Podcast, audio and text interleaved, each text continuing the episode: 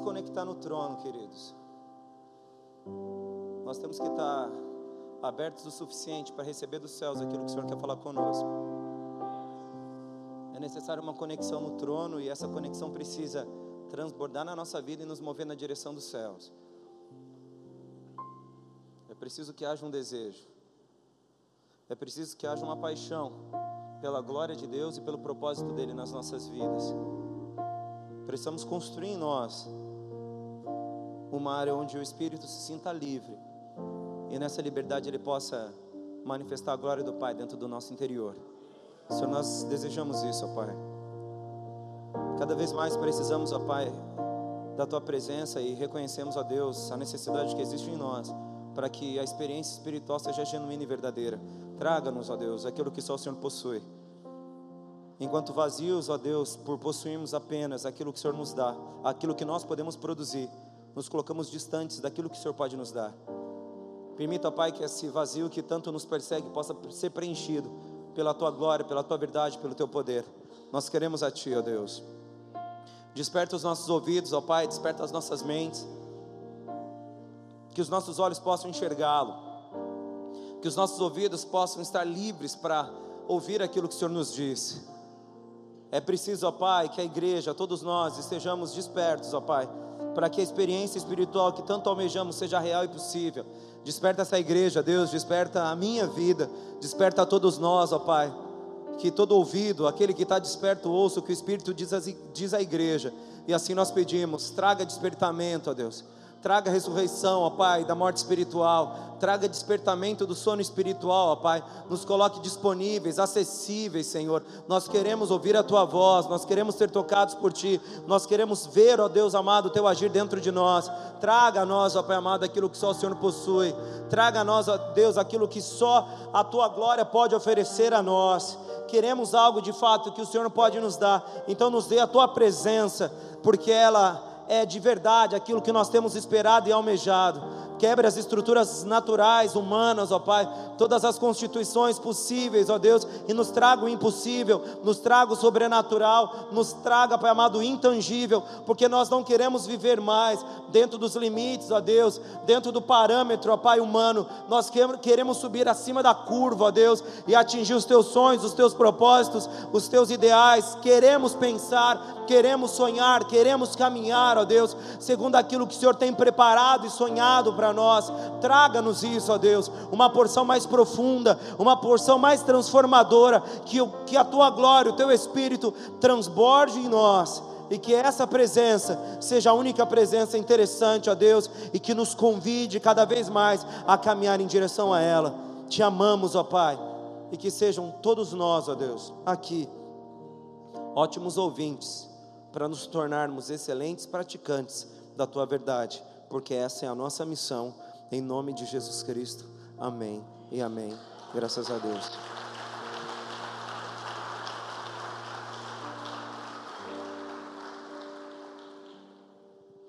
Quando nós olhamos ao nosso redor e começamos a vislumbrar o mundo que nós estamos vivendo, não sei se apenas eu penso assim, mas acredito que a, a grande maioria aqui desejaria viver em um mundo muito diferente do mundo que tem vivido. A verdade é que quando os nossos olhos, mesmo que de uma forma bem rápida, começa a, a avaliar o mundo que tem nos cercado, nós começamos a perceber que um único sentimento é gerado dentro de nós, que é a indignação, a inconformidade. Nós não queremos o mundo onde nós estamos. Começamos a perceber que as estruturas não estão no seu lugar certo. Começamos a notar que em outros momentos as colunas que sustentariam um tempo que de fato deveria ser aquele que nós, estar, nós deveríamos estar vivendo, foram retiradas. E ao invés de termos a segurança de colunas fortes, nós temos a dúvida da fragilidade que esse mundo tem nos oferecido, mostrando que não há nada capaz de suportar o sonho, o desejo ou a ambição para a vida que nós gostaríamos de viver. O que nós temos simplesmente é um desejo, uma vontade completa de mudar o mundo onde nós estamos. Não há como pensar outra coisa, porque a grande verdade é que ao olharmos aquilo que temos, não é muito difícil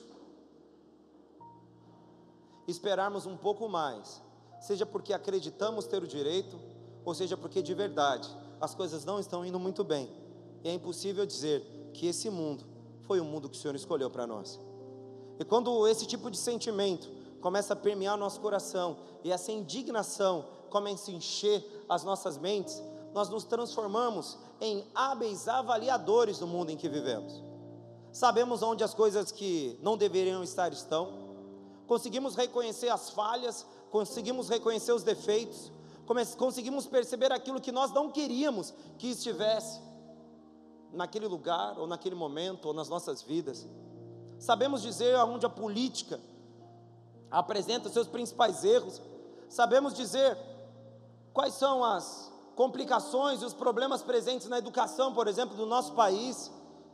Em alguns casos, aqueles que até gostam conseguem dizer aonde o seu técnico do time do, teu, do seu time de coração, do time que a pessoa gosta de assistir, está errando e aquilo que ele precisa, precisaria fazer para mudar esse time e fazer com que ele se tornasse vencedor. Ao mesmo momento que nós olhamos o mundo que nós não queremos viver e nós começamos a notar todas as falhas, começamos a também perceber que uma habilidade tem sido desenvolvida. Junto do desejo de indignação, nós começamos a nos tornar críticos vorazes do mundo que nós estamos vivendo. Sabemos sim apontar todos os defeitos, sabemos perceber tudo aquilo que nós não gostaríamos que existisse. O homem deixa de ser aquele que viveria a vida e se transforma naquele que julgaria a vida.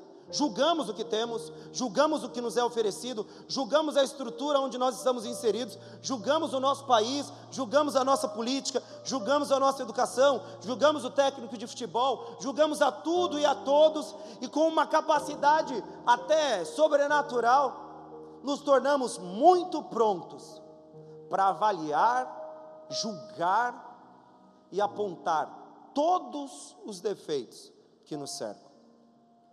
E no fim, o homem se mostra um grande especialista. De inconformado com o mundo, se transforma em um especialista na murmuração e nos questionamentos. Não nos satisfazemos com o que temos, somos totalmente inconformados com aquilo que nos foi dado, sejam as chances, sejam as oportunidades, seja o nosso dinheiro. Começamos a dizer tudo aquilo que está errado e como aquilo deveria ser mudado. E por incrível que pareça, o homem deixa de ser aquilo que ele era para ser.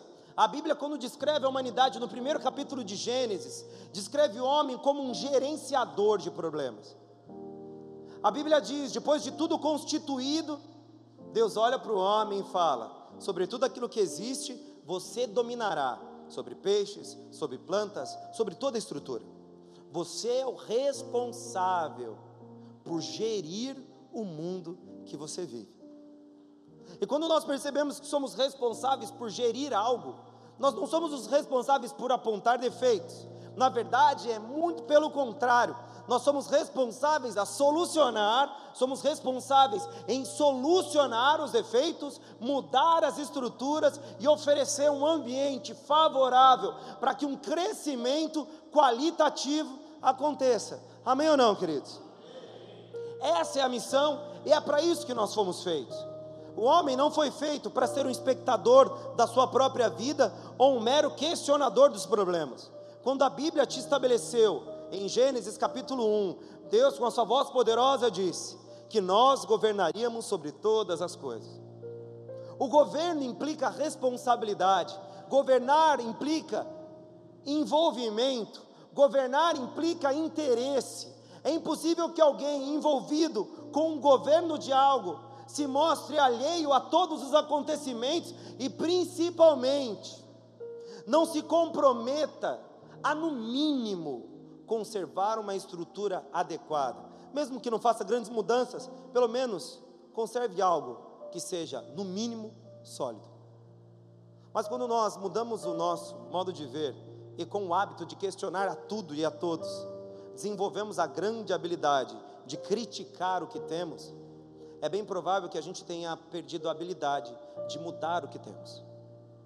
Porque um crítico, ele não é outra coisa senão um observador. Ele observa os acontecimentos, ele avalia os acontecimentos e aponta os defeitos. Ele é aquele que foi escolhido não para fazer mudanças, mas para mostrar aonde as coisas precisam ser mudadas. O crítico não é outra coisa senão um burocrata que escolheu pegar o seu binóculo, sentar na sua cadeira confortável e olhar para o mundo que o rodeia, dizendo aonde as coisas que não deveriam estar estão, dizendo aonde as falhas aconteceram, aonde o erro humano foi apresentado, onde as coisas não caminham bem. E nós, seres humanos, cada vez mais distantes do nosso plano original, nos transformamos cada dia mais em questionadores, argumentadores, até mesmo pensadores, mais distantes daquilo que Deus quis que nós fôssemos. Não nos mostramos realizadores, ou seja, o homem não foi aquele que julgaria, porque Deus é o justo juiz. O homem seria aquele que resolveria aquele que receberia do alto o poder, a autoridade, a unção, o conhecimento, a sabedoria, todos os ingredientes, todos os recursos, para que ele intervisse. Ao invés de levantarmos os nossos dedos apontando para os defeitos, nós deveríamos estender as nossas mãos, oferecendo o que, o que de melhor nós temos, a força capaz de mudar as estruturas. Mas me diga, como nós temos vivido hoje? Quem você é? Você é aquele que tem duas mãos estendidas, prontas para carregar todo o peso do mundo, mas principalmente interessado em mudá-lo? Ou você é aquele que sabe onde todos os erros acontecem, aonde todos os defeitos são apresentados, aonde tudo o que de errado existe tem se revelado, mas se mostra principalmente incapaz de se envolver com qualquer coisa para que aquilo que está errado se transforme em algo certo? Quem é você? Pastor, eu sou aquele que. É bem provável que você seja aquele que aponta onde estão os erros, porque é normal. Infelizmente, é nisso que nós nos transformamos. Sabemos justificar os nossos defeitos, mas principalmente nos especializamos a apontar todos os outros que nos rodeiam. Sabemos dizer que as nossas falhas são frutos de pequenas fragilidades morais ou, infelizmente, consequências diretas do mundo triste, sombrio e doente que nós temos vivido. Sabemos justificar que os nossos comportamentos são resultados de heranças familiares antigas. A minha família sempre foi assim. E hoje é muito difícil eu mudar quem eu sou, mas você bem que podia mudar a sua atitude e ser um marido pelo menos um pouco melhor. É isso que nós somos. É triste dizer, queridos. Mas nós, cada dia mais, nos mostramos fracos, covardes e doentes. Não porque nos falta força, não porque nos falta capacidade, mas sim porque nos falta coragem de fazer mais do que falar. Aonde essas palavras podem te levar? Até onde as suas palavras podem mudar o mundo? Até onde as suas palavras podem mudar a tua casa? Será que você, com esse hábito tão comum de todo ser humano, de apontar os erros, se esqueceu de que, ao mesmo tempo que nós apontamos, nós deveríamos estender as nossas mãos? Ao mesmo tempo que nós avaliamos, analisamos e justificamos, nós deveríamos reconhecer o nosso papel e, ao reconhecer o nosso papel, interferir diretamente na estrutura que nós temos vivido? Será que nós, pela nossa incompetência, fraqueza ou fragilidade, ao invés de aceitarmos que nós somos mais do que apenas questionadores, poderemos nos apresentar como transformadores? Me responda: quem você é? Você está insatisfeito com o mundo que você vive? Bem provável que sim. Você está cansado de ver aquilo que você vê repetidas vezes na televisão? É bem provável que sim. Você olha para dentro de si mesmo e já não está satisfeito nem com você. Não é incomum, e é bem provável que sim. Você não gosta daquilo que você tem se tornado. Mas, ao invés de simplesmente dizer onde estão os erros e apontar a fragilidade da estrutura que você tem vivido, qual tem sido a ação que acompanha a tua insatisfação? Qual tem sido o movimento em direção à mudança que você tem oferecido para que aquele sentimento de insatisfação e de total indignação se transforme em um fator motivador para mudar a estrutura, transformar o ambiente e fazer com que um, novo mundo, um novo tempo, uma nova esperança, um novo período seja posto sobre a tua vida?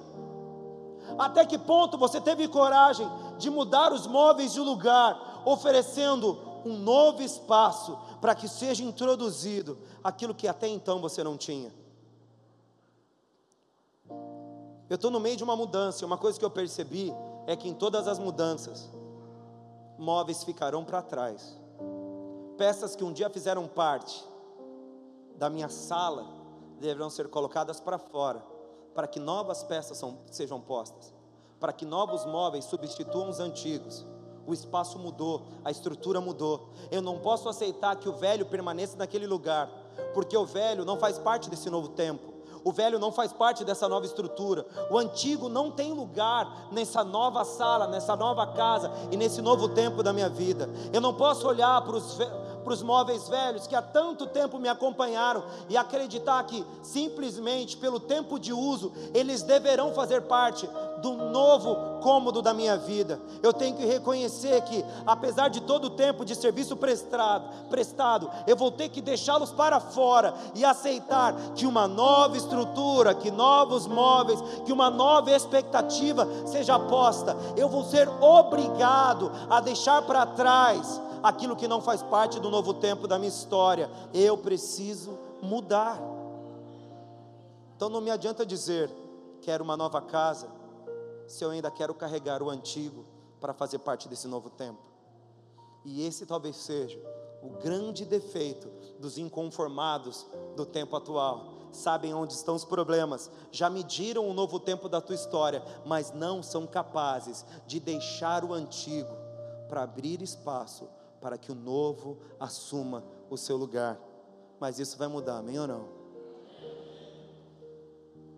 São inconformados? Já estão cansados daquilo que têm vivido?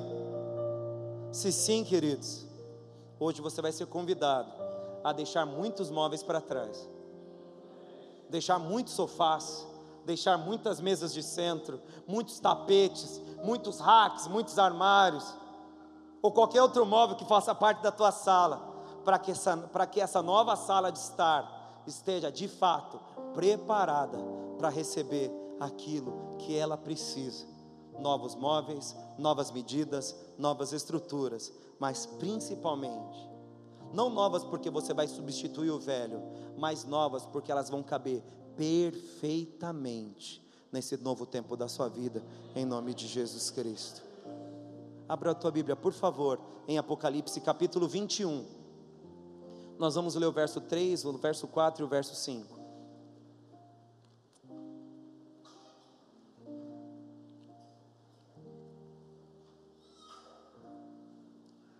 Diz assim a palavra do Senhor, Apocalipse capítulo 21, verso 3, 4 e 5.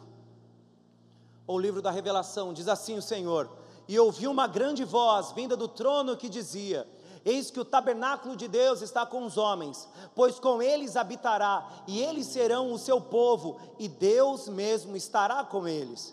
Verso 4: Ele enxugará de seus olhos toda lágrima, e não haverá mais morte, nem haverá mais pranto, nem lamento, nem dor, porque as primeiras coisas, primeiras coisas são passadas.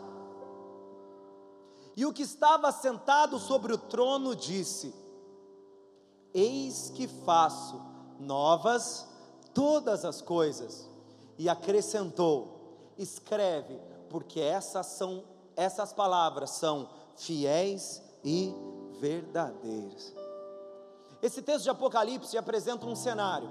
E esse cenário é o cenário futuro. A Bíblia diz que no final de tudo, o Senhor vai trazer novos céus e nova terra. Ou seja, ele vai mover a estrutura antiga e vai trazer uma nova estrutura. Mudanças estão, mudanças então estão ligadas mais do que a simples móveis, a estruturas novas. Mudar não representa apenas ir de uma casa para outra. Mudar significa transformar ou substituir as antigas estruturas por novas estruturas. A verdadeira mudança então está atrelada a algo muito mais profundo do que a substituição de um, de um espaço físico. A mudança verdadeira está ligada diretamente à substituição de uma estrutura, ou seja, o lugar onde eu estava vivendo. Quando o texto de Apocalipse apresenta o cenário futuro, ele apresenta uma expectativa que todo crente tem. A Bíblia diz que a nossa grande esperança é a volta de Jesus. É nisso que nós fundamentamos a nossa fé. Só que esse texto apresenta uma esperança ligada a um futuro que para muitos é muito distante. Parece que essa mudança, ou esse novo mundo, ou esse novo tempo, está tão distante do meu tempo atual que eu não posso ter grandes expectativas, porque vai demorar demais. Lá perto do último capítulo, último texto, último momento da história da igreja, Deus fala e Jesus afirma que tudo o que existe vai ser substituído. Mas é engraçado que a mudança ela está ligada a uma presença. O texto diz, logo no começo, que o tabernáculo de Deus seria posto entre os, ou seja, Deus estaria conosco. Quando nós vemos a apresentação de quem é Deus, nós levamos os nossos pensamentos para o Antigo Testamento. E o nosso Deus, também manifesto na forma do Filho, chamado Jesus Cristo, é apresentado no Antigo Testamento com um nome muito peculiar, o nome dele é Emanuel. O que caracteriza a presença de Jesus Cristo no Novo Testamento está ligado diretamente a essa palavra Emanuel. Antes que você faça associação rápida a algum português que você conhece, Emanuel não significa apenas que você conhece um português, mas na tradução do termo, a palavra Emanuel é vista de uma outra forma. Biblicamente, o termo Emanuel é tratado como Deus co. Peraí. Pastor, você acabou de me dizer que no texto de Apocalipse, o tabernáculo de Davi seria posto entre os homens, e a partir desse momento, uma nova estrutura seria oferecida para a humanidade. Então quer dizer que a presença de Deus mudaria toda a estrutura natural, fazendo com que uma nova terra, um novo céu, um novo tempo, um novo período fosse estabelecido para nós. É exatamente isso. Só que no Antigo Testamento, quando anunciada a presença do Salvador entre os homens, ele foi anunciado como Emanuel, o Deus conosco, que segundo o padrão e modelo do tabernáculo de Davi, que oferecia para todos a chance de um contato direto com Deus, o mesmo Cristo, quando veio, ao, veio à terra em carne, cumpre essa palavra. Porque em João, no capítulo 1, no versículo 1, diz o quê? Que o Verbo que estava com Deus e que era Deus se revelou em carne. Você está dizendo que Deus vem andar comigo? Exatamente isso. O primeiro capítulo do primeiro versículo do Evangelho de João diz que Deus, aquele que era o Verbo, aquele que estava com Deus, se transformou em carne e habitou entre, ele se manifestou entre os homens. Se o princípio do tabernáculo de Davi está atrelado à presença constante de Deus, nós poderíamos dizer que a presença durou aproximadamente 33 anos e depois ela foi embora. No entanto, Jesus afirma assim: eu estarei contigo até a consumação dos. E depois ele também afirma dizendo: Eu irei para com o Pai, mas vos deixarei o consolar, para que vocês não fiquem sozinhos. O princípio do tabernáculo de Davi está ligado diretamente à presença constante de Deus, ou seja, um Deus que não nos deixaria órfãos, um Deus que não nos deixaria sozinhos, e a Sua presença seria o fator motivador para todas as mudanças possíveis na nossa história. Ou seja, ao mesmo tempo que o capítulo 21 de Apocalipse anuncia um tempo de mudanças revolucionárias na história da humanidade, o mesmo Deus ofereceu para nós uma mudança revolucionária quando reconhecemos que Ele está conosco. Mudanças acontecem então como um elemento de movimentação. Mudança não é a apresentação de uma palavra, mudança é a apresentação de uma atitude o Verbo estava com Deus. O Verbo estava com Deus. Mas depois ele fez o quê? Se transformou em ação. O Verbo, que era uma palavra, se transformou numa atitude física. Ele veio à terra. E a partir do momento que Jesus Cristo se revela em carne, as estruturas começam a ser mudadas. Ou seja, ele entende que nós precisamos abrir espaços para que a glória dele nos tome, e ele faz isso da única maneira que mudanças se tornam possíveis, agindo em nós, para que ele possa, ele possa abrir o espaço necessário para que mudanças verdadeiras aconteçam. Então, se você deseja mudar alguma coisa na tua vida, então você não deixa, você não deseja pensar sobre como mudar, você deseja agir para que seja possível as mudanças. Amém? Você decidiu então dobrar a manga da sua camisa, olhar para cada elemento e cada ponto que permanece inalterado e movê-los para que exista espaço para aquilo que está reservado para um novo tempo na tua vida e na tua história. Mudanças não são apenas expressões de insatisfação ou de incômodo. Inconformados nem sempre são transformadores, porque inconformidade pode ser apenas a expressão de um pensamento contrário, mas a inconformidade se torna algo concreto quando as nossas mãos se movem em direção a tudo aquilo que não deveria estar ali e voluntariamente abrimos os espaços necessários para que Deus traga novas coisas, novos móveis, novo vinho, nova túnica, nova vestimenta, e o que era velho fosse substituído o novo pelo novo, aquilo que existia no passado seja retirado para que um novo tempo se inicie na sua vida. Então, se você já está cansado de viver a vida que você vive, se você já está cansado do mundo onde você foi colocado, então esteja disposto a mover as coisas de lugar, porque as mudanças só acontecerão quando você tiver a coragem de retirar aquilo que não deveria estar na sua vida. Você está pronto para isso? Porque é nesse ponto que as mudanças se tornam possíveis. Quando a gente lê o primeiro capítulo de João, versículo 1, nós começamos a perceber que o que João anuncia é muito mais do que a mera expressão de um Deus manifesto, mas sim o propósito de um Deus transformador. No princípio era o Verbo, e o Verbo estava com Deus, e o Verbo era, verso 2: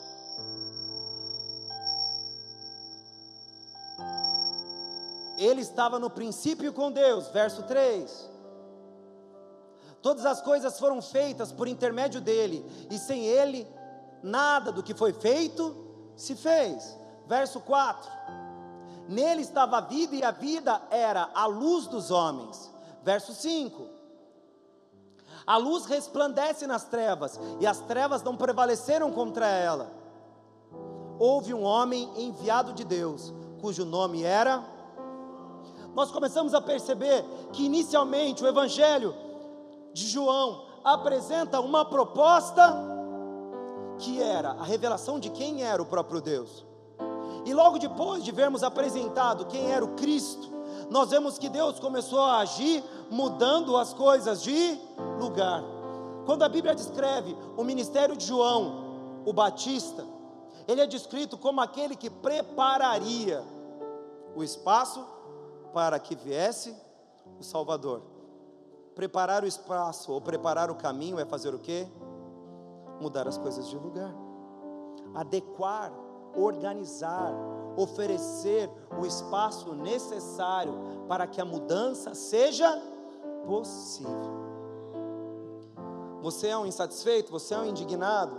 Você é alguém que não suporta mais a estrutura que você tem vivido, você não quer mais saber de nada daquilo que você tem visto, porque você não aguenta mais ver sempre as mesmas coisas, então esteja disposto a fazer mais do que simplesmente falar.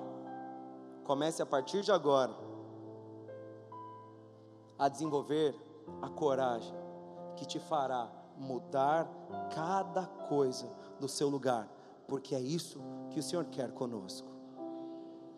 Abra a tua Bíblia, por favor. Mateus no capítulo 6, no verso 9 e no verso 10.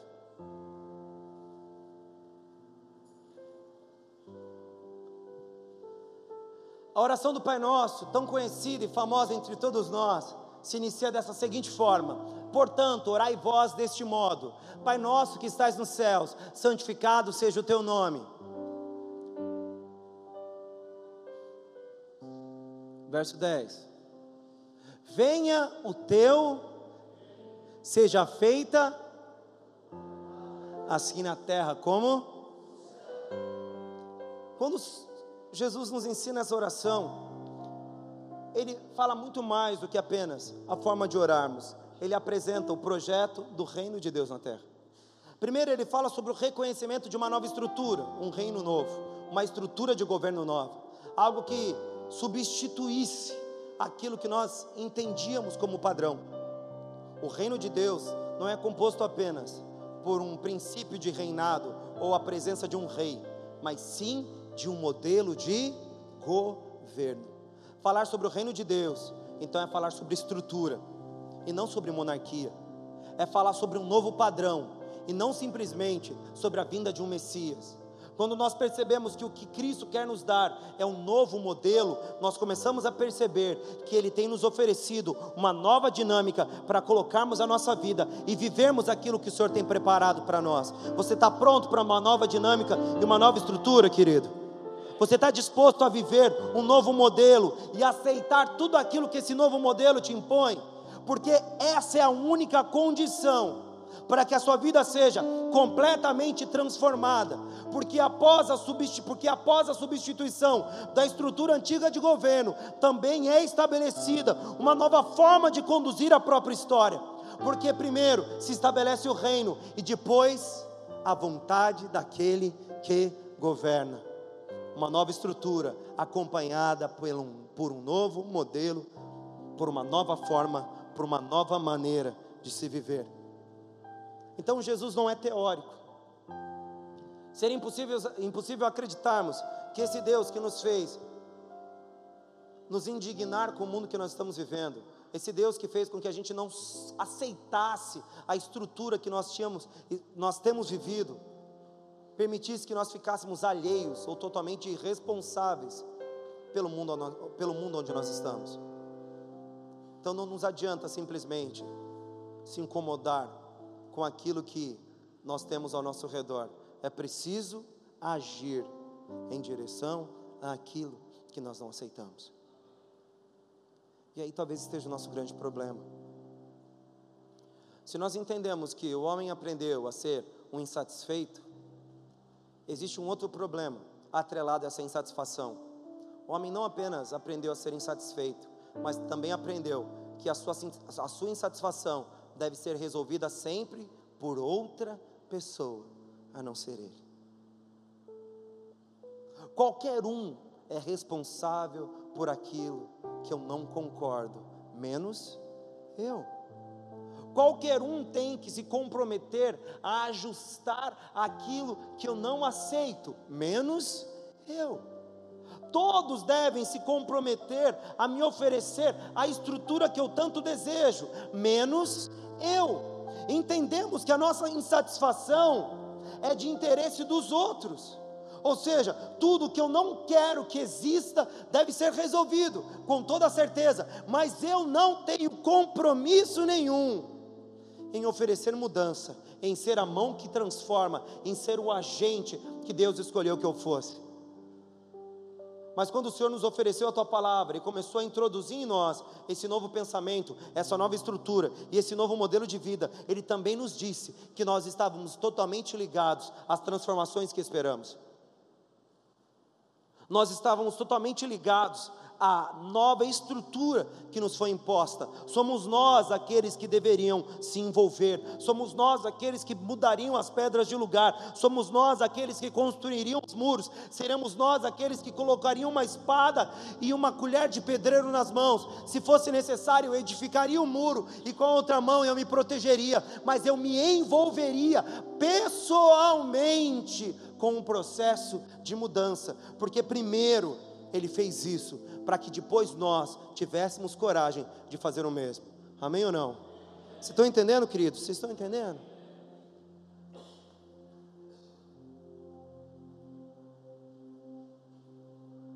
Sabe por que é importante compreender isso? Porque 90% das pessoas que pisam num lugar como esse vêm com algum problema. 90% das pessoas que pisam numa igreja tem uma razão para estar aqui. E normalmente essa razão está ligada a uma necessidade pessoal, a uma fragilidade pessoal, a uma fraqueza pessoal. Porque a própria Bíblia diz que seria assim. Jesus não convidou pessoas perfeitas. Na verdade, ele diz que ele veio para os doentes e não para os sãos. E a forma dele afirmar esse convite está no momento que ele diz: Vinde a mim, vós que estáis cansados, sobrecarregados e oprimidos, e eu vos aliviarei. E esse convite faz uma alusão para aqueles que gostam de apontar erros, de que Deus é o responsável por mudar o que eu estou vivendo, fazendo com que todas as dificuldades, as mazelas, todas as estruturas totalmente destruídas que eu sou obrigado a conviver serão definitivamente transformadas por Deus, porque é de responsabilidade total do Senhor mudar o mundo que eu estou vivendo. O senhor acabou de ler, pastor, Apocalipse já diz que ele traria novos céus e nova terra, mas antes que ele termine o processo de mudança, ele mudaria quem nós somos. A mudança do mundo não começa com a transformação do nosso planeta. A mudança do mundo começa com a nossa transformação. Ou seja, as coisas começarão a sair do lugar, não no mundo inteiro, mas primeiramente em nós. Há espaço em você hoje para receber um novo de Deus? Há espaço no teu interior hoje para, receber aquilo que Deus quer liberar sobre a tua vida? Ou você já está confortavelmente ocupado por você mesmo? Você já está confortavelmente ocupado pelos seus próprios interesses e vontades? Você já está confortavelmente ocupado pelas suas fraquezas, suas fraquezas e dificuldades? Será que quando o texto de Mateus capítulo 6 é lido, falando sobre a oração do Pai Nosso. Você nunca percebeu que o que Deus quer ser na tua vida é Senhor, e por isso que Ele pediu para que você orasse, clamando pelo seu reino, e depois reconhecendo que a vontade dele seria feita. Você não percebe que o que Deus quer fazer é mudar você e não mudar o mundo onde você está? Você não percebeu que o interesse de Deus está diretamente ligado a quem você é dentro? No âmago da tua vida, no lugar mais profundo e oculto, que talvez ninguém conheça, apenas você. Será que você não percebeu que o que Deus quer fazer é agir em lugares inatingíveis? Lugares onde as palavras não podem alcançar, lugares onde as mãos dos homens não podem mudar.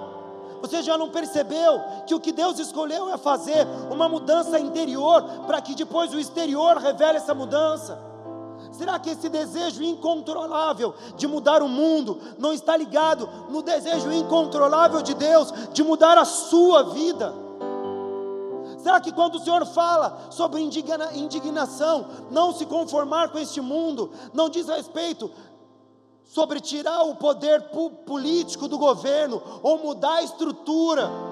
Política do teu país, mas mudar primeiramente quem você é aí dentro, aonde você pode ocultar de todos, esconder de todos, mas não dele.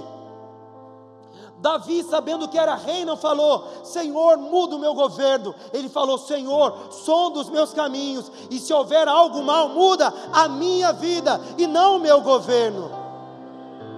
O que Davi pediu não foi por mudanças externas, mas mudanças internas porque quem eu sou revela o que eu faço, e não o que eu faço revela quem eu sou.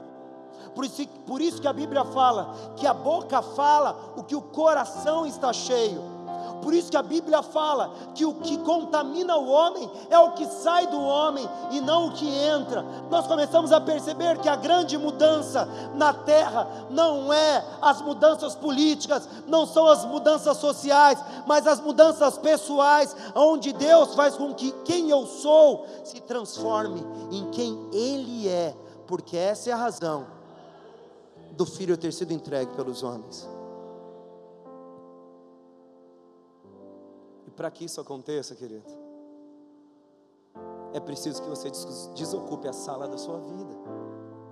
É preciso que você vá até a sua sala e tire o seu sofá É preciso que você aceite que esse tapete que há tantos anos decora a sua sala de estar seja substituído por um tapete que ele escolheu para você.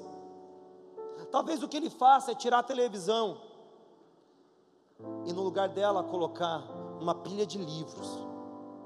Talvez o que ele faça é cortar a energia para que dentro da sua sala você fique a sós com ele, apenas com ele.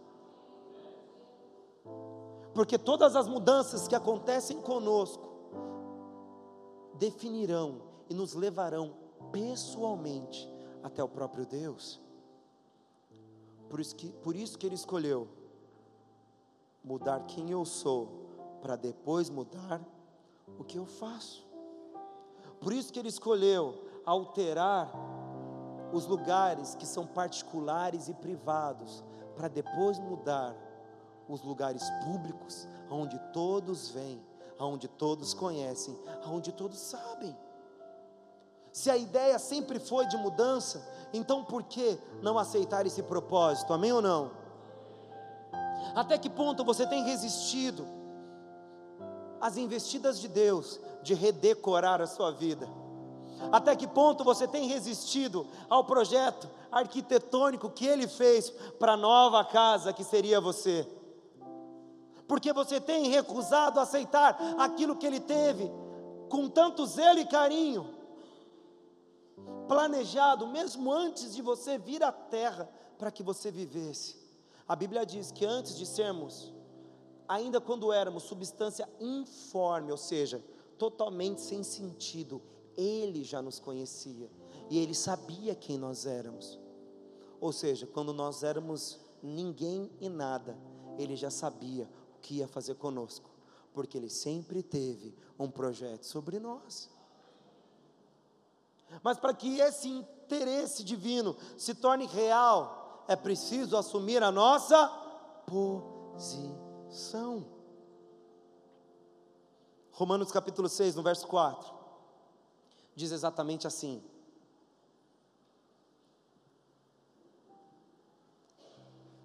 Fomos, pois, sepultados com Ele pelo batismo na morte, para que com Cristo para que, como Cristo foi ressuscitado dentre os mortos pela glória do Pai, assim andemos nós também em. Vamos ler alto isso? Nós também em. Todo o propósito de Cristo esteve intimamente ligado à transformação do nosso eu. Amém, queridos? Ou seja, é preciso se mover através de um novo parâmetro, é preciso se mover através de um novo modelo, é necessário reconhecer.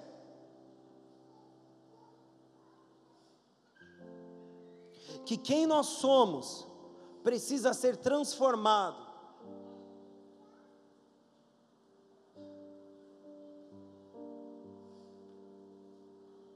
Naquilo que Ele quer que sejamos. Você está pronto para essas mudanças? Amém ou não? Você está pronto para essas mudanças? Porque se a sua inconformidade sempre esteve ligada à política, ao governo, à educação, me perdoe, queridos, eu te dou toda a razão, mas eu não digo e nunca vou afirmar que a primeira mudança acontece em você, porque a minha Bíblia diz que aquele que tem olhos santos santifica tudo que vê, e aquele que tem olhos pecaminosos contamina tudo que vê. O que define a nossa vida não é o mundo onde nós estamos, mas a forma que o vemos, porque olhos santos são capazes de mudar todas as coisas, porque veremos segundo a própria perspectiva de Deus. É por isso que é necessário aceitarmos o nosso papel, mas principalmente o interesse, de, de, de, o interesse divino de nos mudarmos o interesse divino de transformar a nossa velha natureza, porque nunca teremos um pano novo enquanto ainda vestimos aquela roupa velha. Mateus capítulo 9, verso 16 e 17.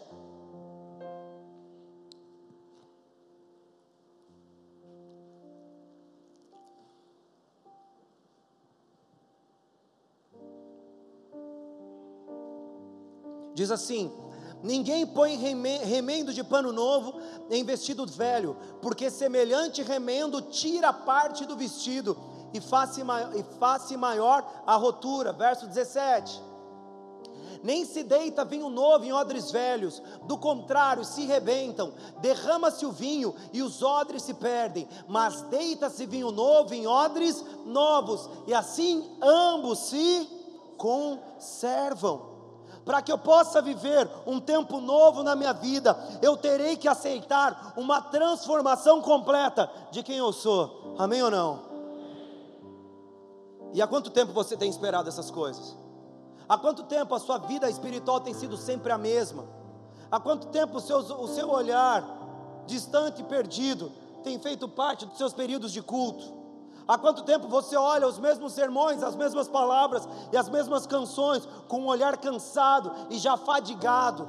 Não são as canções que precisam mudar, mas quem as canta que precisa ser transformado. Não é a Bíblia que precisa de uma remodelação, mas quem as lê que precisa ser mudado por ela. Porque a minha Bíblia me diz que as palavras do Senhor se renovam todas as manhãs. Então não é ela quem tem envelhecido, sou eu que tenho permanecido mesmo. Não é ela que não tem me oferecido algo novo, sou eu que estacionei em uma etapa da minha vida não é ela que precisa ser substituída por uma linguagem moderna, uma linguagem contemporaneizada. Sou eu que preciso aceitar a perfeição na qual ela foi concebida e assim viver a mudança que ela me propõe. Se hoje você pudesse tirar os móveis da tua vida espiritual, você teria coragem de colocá-los todos para a rua e dizer: Senhor, eu não sei qual vai ser o sofá, eu não sei qual vai ser o tapete, eu não sei qual vai ser a mesa de centro, eu não sei qual vai ser qualquer coisa, mas eu aceito que o Senhor me trará tudo o que eu preciso e eu estou disposto a receber essa nova decoração que só o Senhor pode me dar. Você está pronto para isso? Você está pronto para se desfazer de coisas que doerão no íntimo do teu coração? falar: Eu não quero mais isso. Você está pronto para tirar aquela veste de estimação que você já remendou umas cinco mil vezes e aceitar que ela já não serve para esse tempo e dizer: Eu não quero mais corrigir o que eu tinha, eu quero receber aquilo que eu nunca tive. Eu não quero mais ajustar a minha velha roupa religiosa que sempre fez parte dos meus domingos. Eu quero receber uma nova veste que possa representar a glória daquele que me tomou, me transformou e me libertou. Eu não quero mais me alegrar com o vinho velho, eu quero estar pronto para um novo vinho que trará felicidade, alegria e gozo para a minha história. Você está pronto para isso?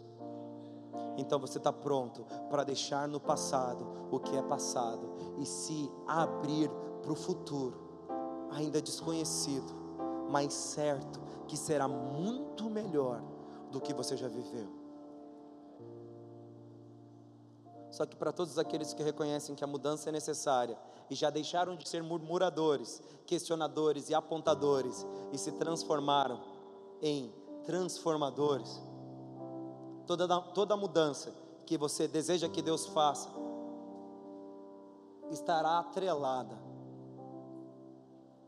a uma mão que se dispôs a se desfazer de tudo isso. Ou seja, mudanças espirituais não acontecem apenas de forma vertical, elas também são horizontais.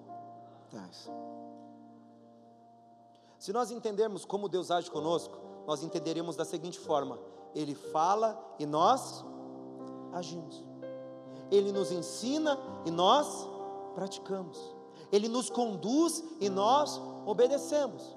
Então as palavras de transformação, elas começam simplesmente como uma palavra, mas elas se traduzem como uma atitude.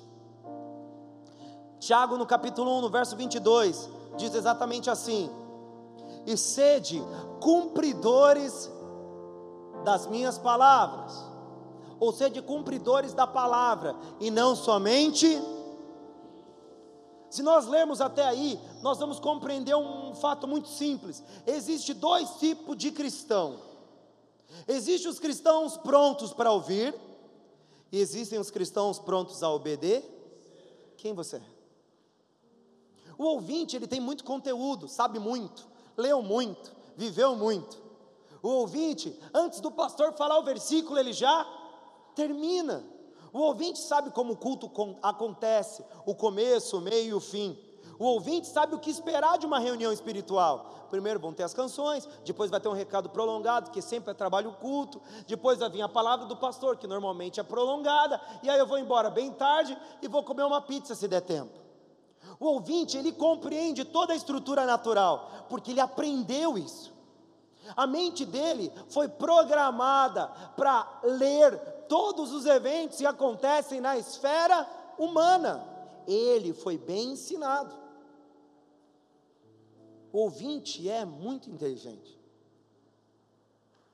No entanto, outro grupo de cristãos, os praticantes, talvez eles não sejam tão, tão inteligentes assim, Talvez eles não conheçam exatamente a estrutura de um culto, porque às vezes o louvor, mesmo que parem de cantar, permanece sendo gerado no interior dele, até o último momento, o momento que eles estão numa reunião.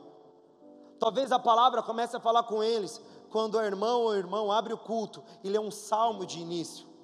E ele começa a ruminar aquele versículo como algo incontrolável, e Deus começa a transformá-lo de dentro para fora. Talvez o cristão praticante, quando começa a primeira oração, ele entra em estado de espírito, ele entra num êxtase espiritual e ele não faz outra coisa senão falar em espírito com Deus que responde em espírito. E tudo acontece, os recados, as canções, os testemunhos, o dízimo e oferta, a própria pregação, mas ele está tão intimamente ligado ao trono de Deus que ele não percebe mais nada a não ser a voz que fala dentro dele.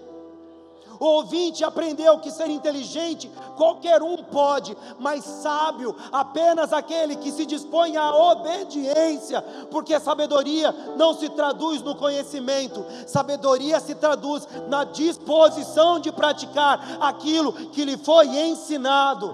Por isso que discípulos não são aqueles que caminhavam com Jesus, discípulos se tornaram aqueles que obedeceram a sua voz. João capítulo 15, no verso 8: Porque as verdadeiras mudanças não são resultado de palavras de inteligência, mas sim de atitudes de sabedoria que revelam o Deus com quem nós temos andado. João no capítulo 15, no verso 8. Nisto é glorificado meu Pai, que deis muito, e assim sereis meus o discipulado não é resultado do tempo de ensino que você teve, mas da sua disposição de praticá-lo. Aí a gente começa a perceber que o verdadeiro cristão é, na verdade, um grande realizador. O verdadeiro cristão é aquele que, ao ouvir a palavra do Mestre, se moveu em direção a uma revolução completa. O verdadeiro cristão é aquele que, ao ouvir o chamado do bom pastor, caminhou na direção da sua voz, disposto a comer em novas pastagens, disposto a ir em direção a novos pastos verdejantes e até quando necessário ser levado às águas tranquilas. Mas mesmo que ele passasse pelo vale da sombra da morte, a voz do bom pastor sempre indicaria o caminho de transformação e salvação, porque ainda que eu andasse por esse vale, tu estarias comigo, e o seu cajado e a sua vara me consolam, me dando a certeza que a tua presença sempre me levará para onde eu tenho que estar. Ou seja, a grande revolução não acontece quando reconhecemos erros, mas quando nos dispomos a mudá-los a qualquer preço, a qualquer custo e a qualquer tempo. É isso que Ele nos deu. Como está a sua sala? Os móveis continuam ainda no mesmo lugar? Ou você já começou a identificar aquilo que tem que ficar para trás? Começou a identificar que o sofá já não cabe, a sua casa não comporta um sofá em L. Coloca um banquinho, com duas poltronas, para que você e ele possam se olhar olho no olho e pode ter certeza que será o suficiente. Aceite que o que ele precisa ter é um lugar para dois e não um lugar para uma multidão. Porque aquele que entra em secreto e fala em secreto com seu pai, no futuro terá a sua resposta sendo apresentada em público. O que ele procura é um espaço para falar com você e não um salão para fazer uma grande festa. A minha sala tem que ter espaço para mim e para ele, porque é assim que ele escolheu se relacionar comigo, pessoal e individualmente. Mesmo que seja apenas um travesseiro no chão, mas que tenha espaço para nós dois. Esse é o sonho de Deus. As verdadeiras mudanças acontecerão aí. Quando você começa a compreender que o que Ele quer é simplesmente que um movimento comece a ser realizado. Você está disposto a se mover, queridos? Amém ou não? Você está disposto a começar a fazer uma revisão sobre quem você é? Você está disposto a rever os seus conceitos? Você está disposto ou disposta a refazer a decoração da tua vida? Até que ponto você compreende que uma mudança é possível? Não seja apenas um apontador, porque algo maravilhoso Jó disse: Antes eu conhecia a Deus de ouvir falar, ou seja, eu sabia que Ele existe, mas a partir de hoje eu não sou mais um ouvinte, mas um praticante, e por isso eu o conheço, de com Ele andar.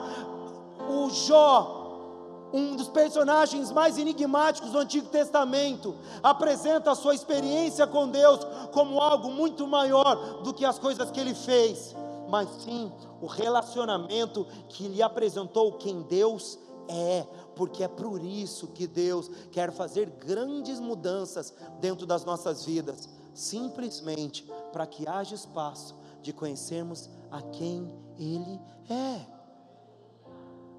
Está disposto a tirar as coisas de lugar, querido?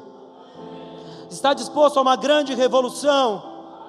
Porque é isso que o Evangelho nos oferece. Pedras serão tiradas do seu lugar, estruturas velhas serão removidas, um vinho novo será posto sobre o nosso cálice, e haverá esperança, porque aquele que se disse, Senhor das nossas histórias e transformador das nossas vidas, afirmou que as coisas velhas se passaram e tudo se fez novo. É tempo de criar novas expectativas e de esperar que aquele Deus que um dia falou no nosso coração, não apenas nos disse que teríamos um novo caminho, mas um novo companheiro de viagem que nos ofereceria muito mais do que aquilo que já vivemos. É isso que o Evangelho é, uma grande máquina de transformação, aonde os obedientes e praticantes obterão uma nova forma de viver e ver a sua própria vida. É tempo de revolução e ela começará dentro de você, em nome de Jesus Cristo.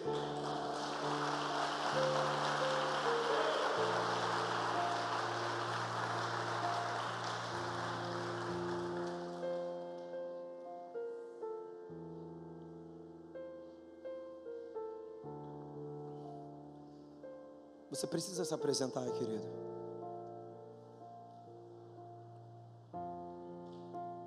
Sabe por quê?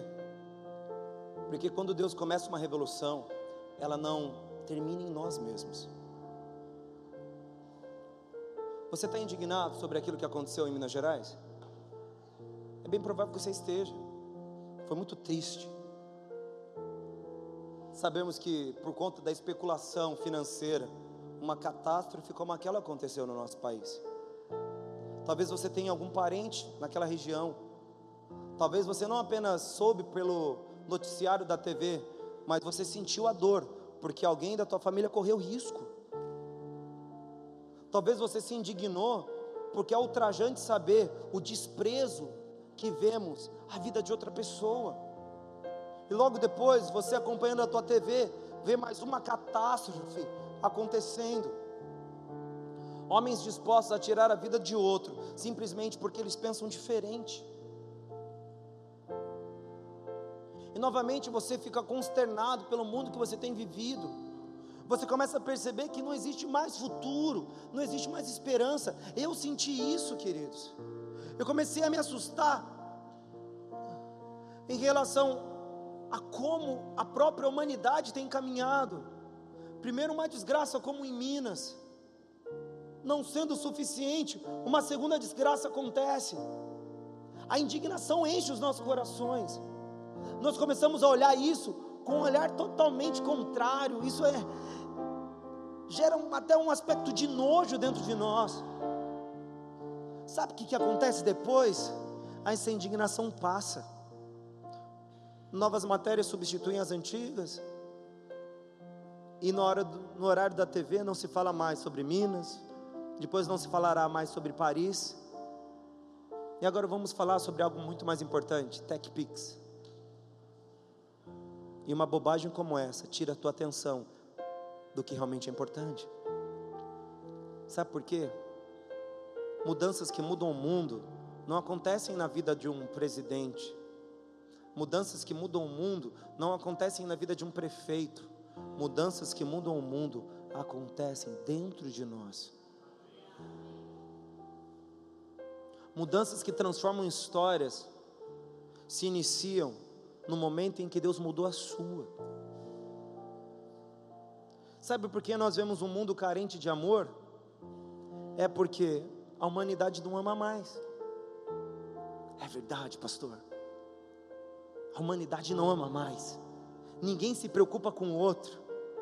Ninguém tem, tá nem aí com a vida que as pessoas têm vivido. Ninguém tem interesse nenhum com o sofrimento alheio. E você começa a mostrar onde estão todos os defeitos. A humanidade é egoísta, a humanidade é individualista, a humanidade só pensa em dinheiro. A humanidade se transformou num mundo de lobos, querendo um comer o outro. Só que você se esqueceu que você faz parte da humanidade, meu filho.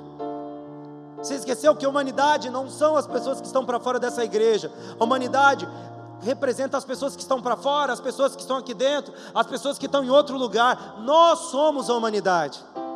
E quando nós falamos que a humanidade permitiu que o seu amor se esfriasse, quando nós dizemos que a humanidade se transformou num povo individualista e egoísta, sabe de quem você está falando? De você. Você está falando de você, da sua própria história. Você está indignado, não com aqueles que estão lá fora, você está indignado é com você, com aquilo que você faz parte. Porque daqui a um mês, sabe o que vai acontecer? Você vai mudar a sua foto do Face porque ela já passou, não é mais modinha colocar as bandeiras da as cores da bandeira da França ou as cores da bandeira do Brasil. Talvez você vai colocar um Papai Noel, porque agora é Natal. E novamente você vai começar a viver qual vida? A sua. A mudança que mudou o mundo que você diz que vamos condenar a empresa X, o governo Y, os deputados corruptos, os extremistas. No fim, o problema não está neles, está em você. Porque se o homem mudasse a si mesmo e aceitasse que Deus deve transformar o seu próprio interior, nós não veríamos um mundo cor-de-rosa, nós veríamos a nossa vida cor-de-rosa, porque Ele mudaria quem nós somos, mudaria os nossos olhos, mudaria os nossos pensamentos, mudaria as nossas vontades, e aquilo que tanto nós desejamos lá fora, primeira, primeiramente aconteceria em nós e o mundo que nós pretendemos ser melhor, pelo menos dentro das nossas casas teríamos, porque dentro dos nossos lares teríamos uma embaixada dos céus que funcionaria sobre um segundo, sobre um novo modelo, sobre uma nova estrutura. Nós teríamos dentro das nossas casas espaço para que o novo de Deus entrasse, para que o novo vinho fosse derramado nós veríamos que não é necessário que um presidente se transforme, é apenas necessário que eu mude, porque se eu entendo que eu sou um agente de transformação, eu no mínimo posso transformar a casa do meu vizinho, e se todo mundo fizer isso, até mesmo uma cidade pode ser transformada pelo simples processo de mudanças individuais. Está vendo como somos, somos hipócritas? Até agora eu falei sobre as mudanças que Deus quer fazer dentro de você, mas não se esqueça que a salvação não existe senão para nos comissionar para a guerra. Eu não sou salvo para ir para o céu, Eu sou salvo para obedecer à voz do meu mestre. Eu não sou salvo para ir para a glória como anjinho, tocando harpa e aleluia. Eu fui salvo para trazer salvação. Eu fui salvo para ser luz. Eu fui transformado para que outros creiam que é possível ser transformado. Eu mudei a minha vida, abri espaço para que Cristo reinasse e habitasse a sala do meu coração não para que eu seja uma pessoa superior, mas que para que através daquilo que Ele fez em mim, as minhas atitudes mudem os lugares aonde eu entrarei. Ou seja, os céus não vieram à terra para que habitasse dentro de mim, os céus vieram à terra para que se revelassem por meio de mim. Se você aceitar que Deus te mude, é bem provável que você veja outras pessoas serem mudadas para aquilo que Ele fez em você porque sempre foi esse o objetivo dele. Para que nós não olhássemos o nosso umbigo como centro do universo, mas percebêssemos que o universo é um pouco maior e é até mesmo capaz de envolver a pessoa que está sentada do meu lado. Já pensou que a tua mudança pode interferir diretamente na pessoa que está do teu lado? Já pensou que as mudanças que Deus pode proporcionar na tua vida podem mudar até uma pessoa que está muito para trás e não exatamente do teu lado?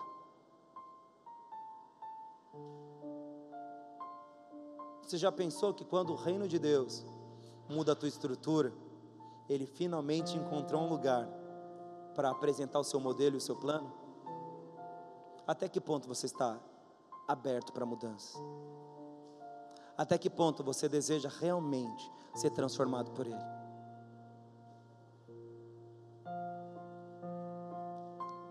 Vida de crente é um pouco mais responsável do que você imagina. E é preciso aceitar aquilo que Ele tem pensado sobre nós. Você está aberto para isso? Porque se a sala da tua vida tiver espaço para Ele, em algum momento, você vai chamar uma visita para conhecer aquele que habita a tua sala. Você vai ser mais do que um mísero egoísta.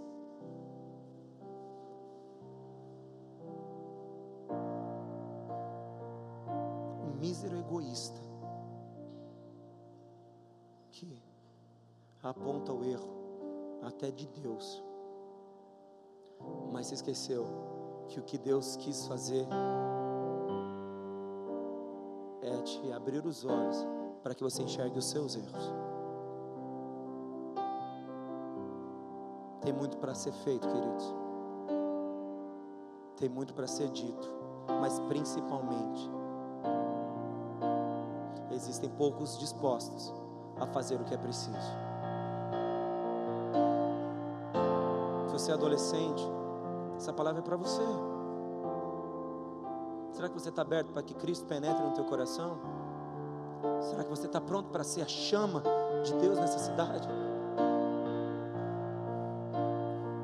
Você pode ser um incendiário. Vocês podem arder de uma forma sobrenatural.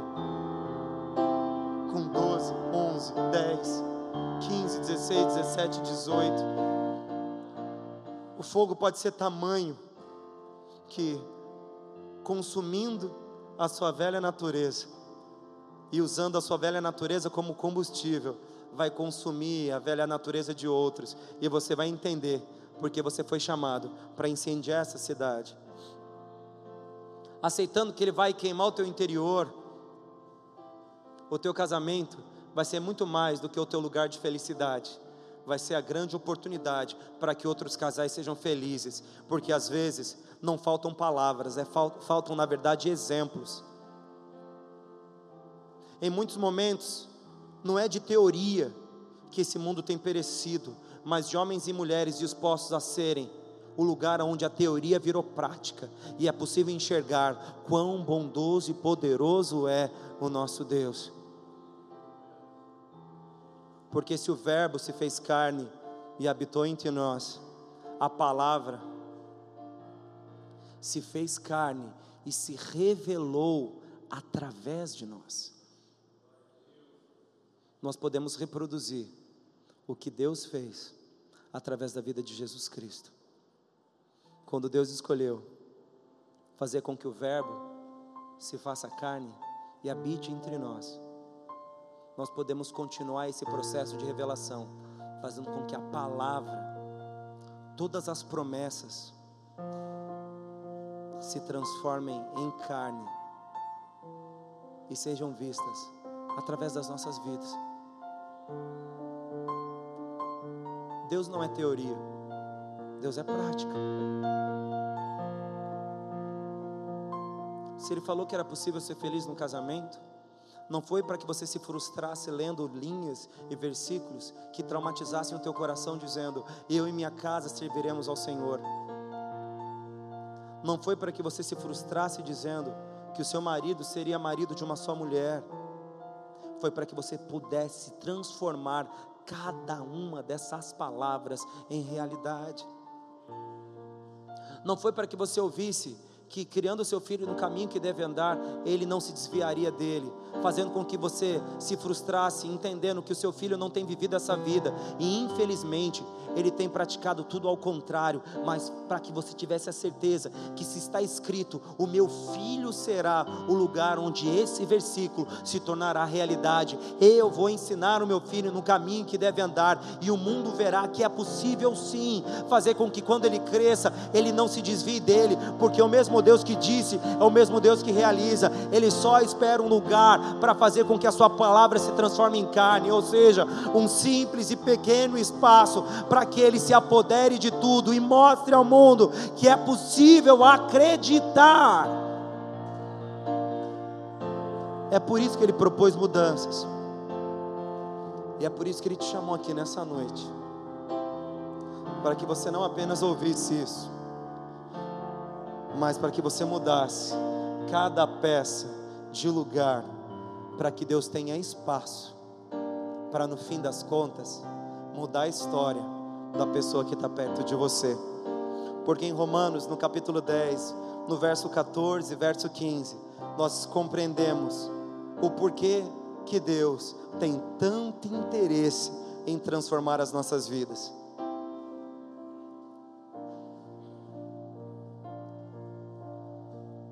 Romanos, no capítulo 10, verso 14 verso 15.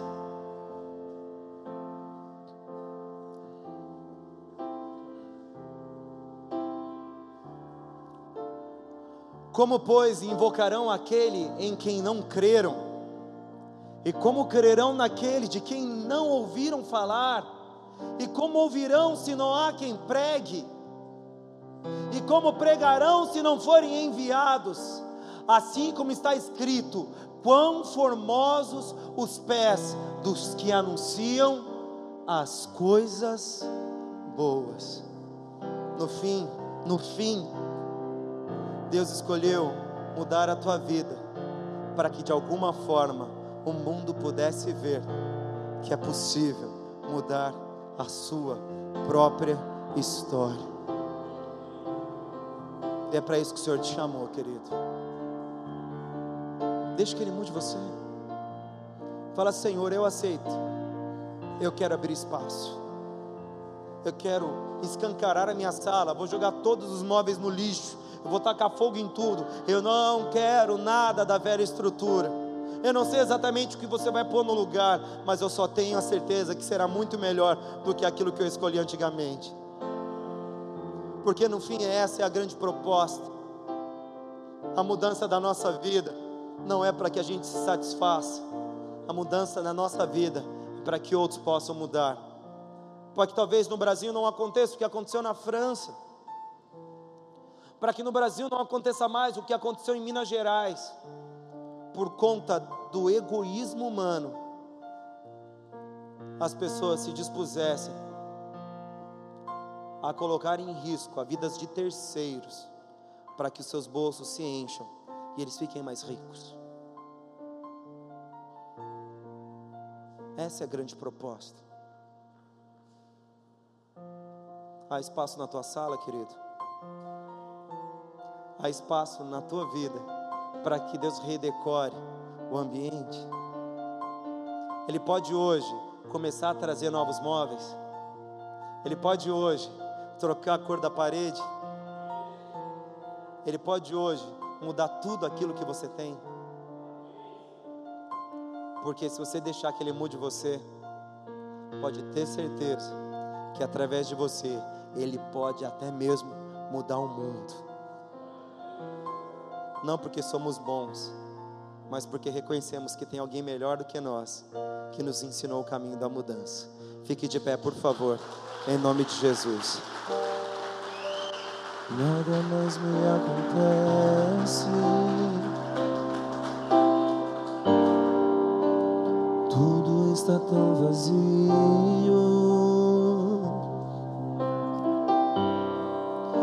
Procuro e não te acho. Porque estás tão distante?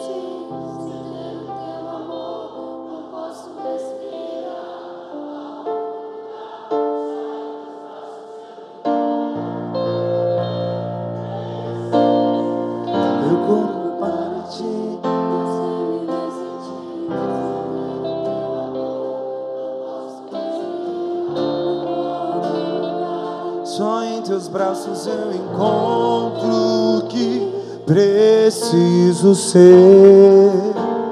Enche-me com tua presença.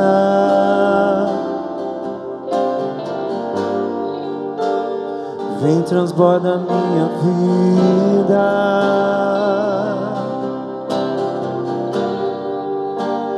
Me restaura com teu fogo. Eu quero começar de novo.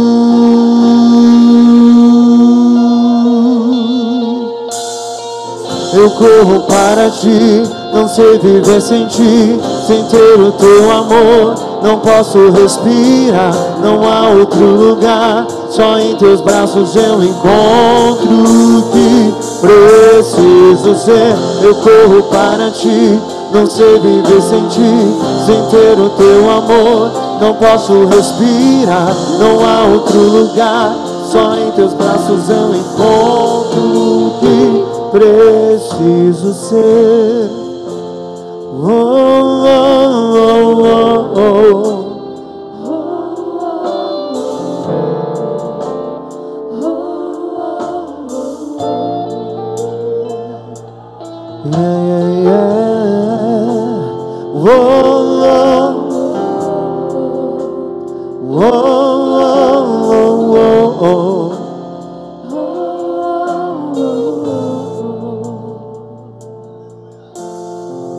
Eu corro para ti, não sei viver sem ti.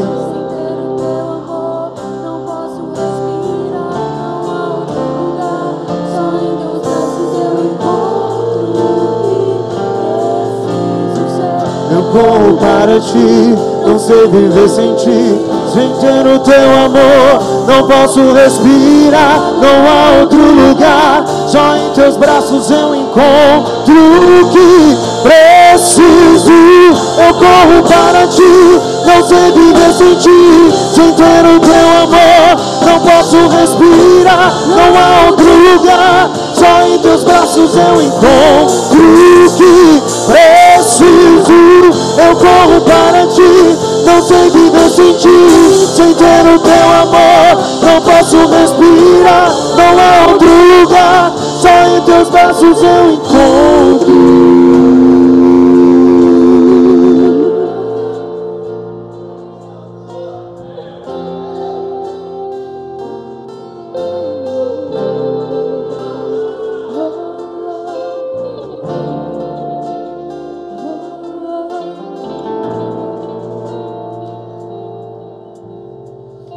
Está pronto para uma mudança real na sua própria história?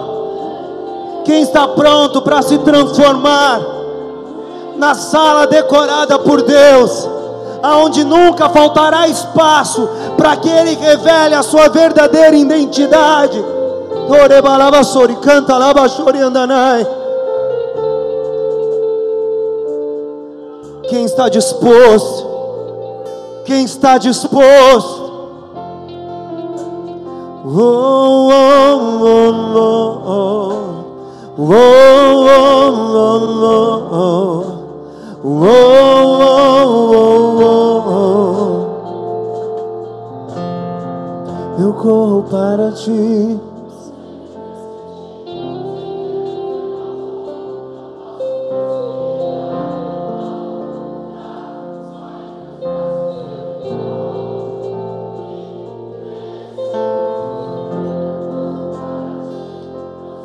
Através dessas palavras, querida, eu te convido a vir à frente. Se você deseja um novo tempo na tua história, você já se cansou de ser aquela velha e antiga sala e deseja ser a nova sala escolhida por Deus. Vem à frente em nome de Jesus. Nós gostaríamos de orar por você. Deus, Ele procura novas histórias, novas salas, novos templos, pessoas que podem ser muito mais do que são, para viverem aquilo que Deus tem planejado. Pessoas que se abrem para um novo tempo e uma nova estação. Senhor, eu entrego a minha velha vestimenta, eu entrego o velho e antigo odre. Eu quero ser cheio desse novo tempo, eu quero ser tomado por essa nova estação. Eu quero aquilo que o Senhor tem para mim.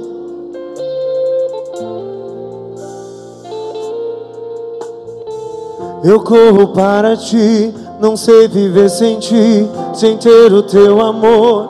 Não posso respirar, não há outro lugar. Só em teus braços eu encontro o que preciso ser. Eu corro para ti, não sei viver sem ti, sem ter o teu amor. Não posso respirar, não há outro lugar. Só em teus braços eu encontro o que preciso.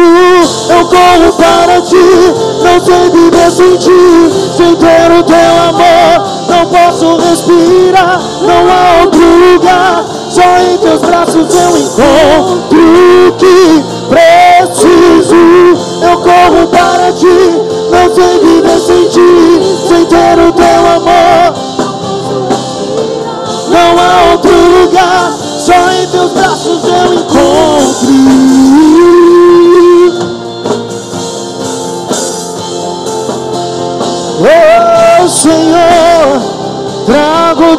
Novo tempo, ó Deus. Estamos desesperados por ti. Venha, Senhor, tirar as velhas estruturas e me dar o teu novo tempo. O teu novo tempo.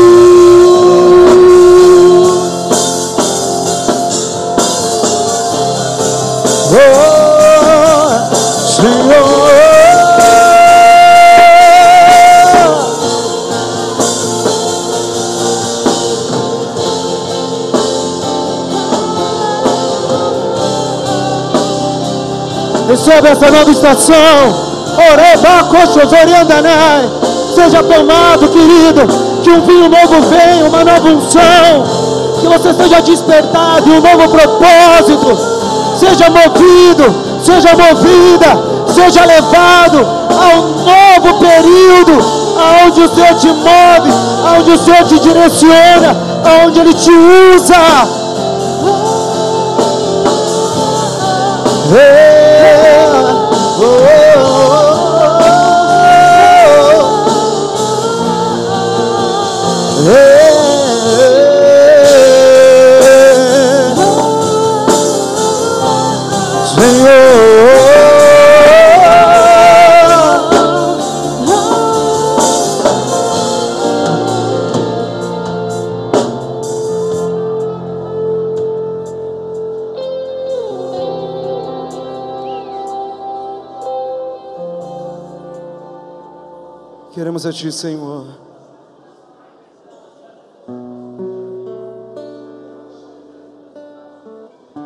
Querido, seja ousado, deixe que o Espírito te mova. Para novos tempos, para novos tempos, para novas estações, existe uma unção também nova a ser liberada.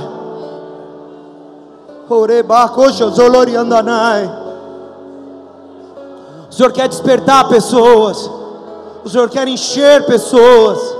O Senhor quer mover pessoas.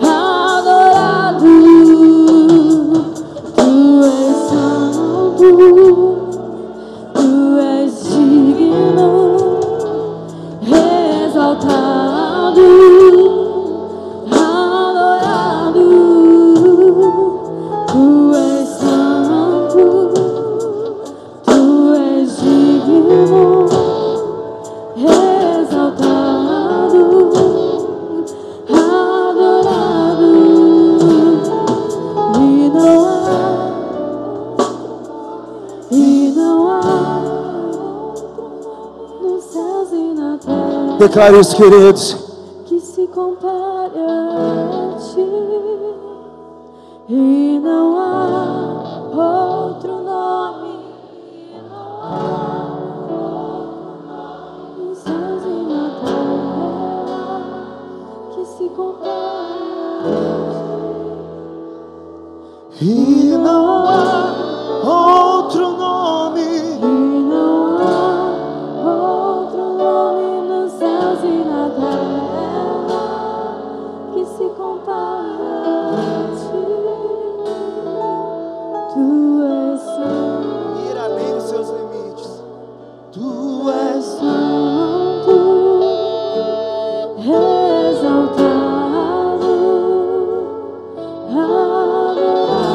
Declare é assim, querido.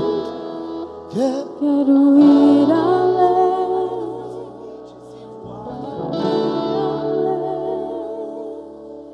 exaltado, adorado,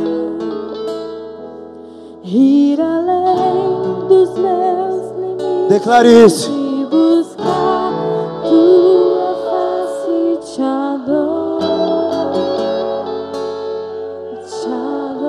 Levante sua voz, querido.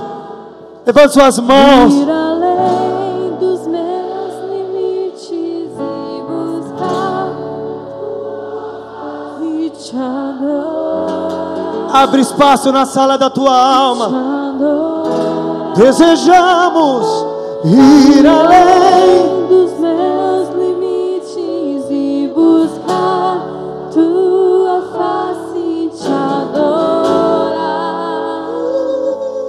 te adorar, ir além dos meus limites e buscar tua face, te adorar e te adorar.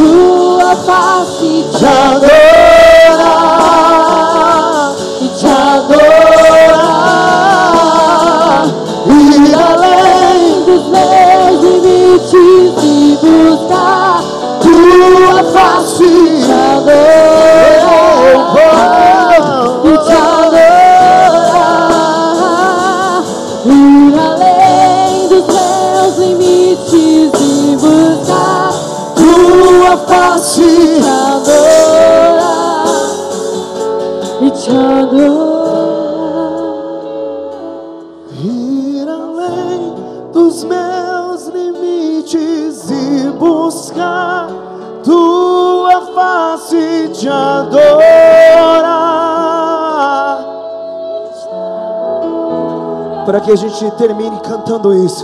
E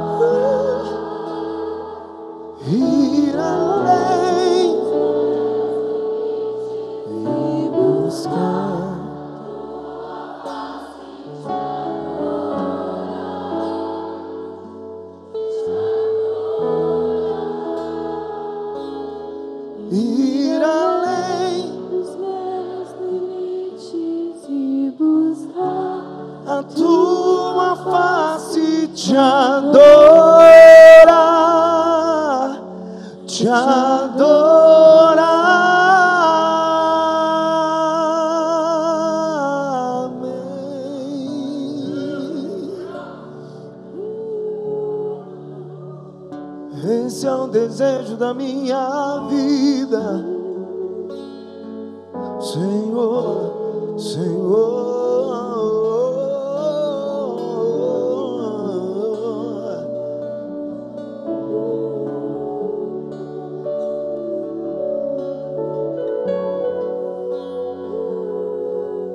O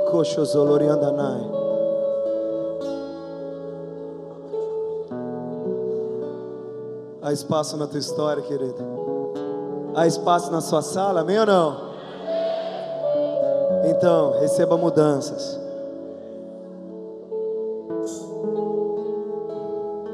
Receba mudanças. Deixa o Espírito Santo te guiar, Márcio. Ele vai te dar a palavra. Ele vai te dar a direção. Ele vai revelar algo. Seja você a boca, o Espírito da profecia. Encontre em você lugar para jorrar sobre a vida do Fábio. Amém ou não, queridos?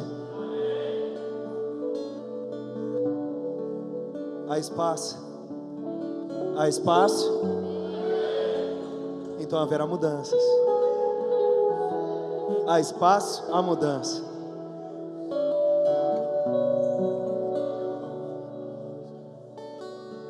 Há quatro anos atrás eu disse que nós não poderíamos sonhar quando nós não temos disposição de agir.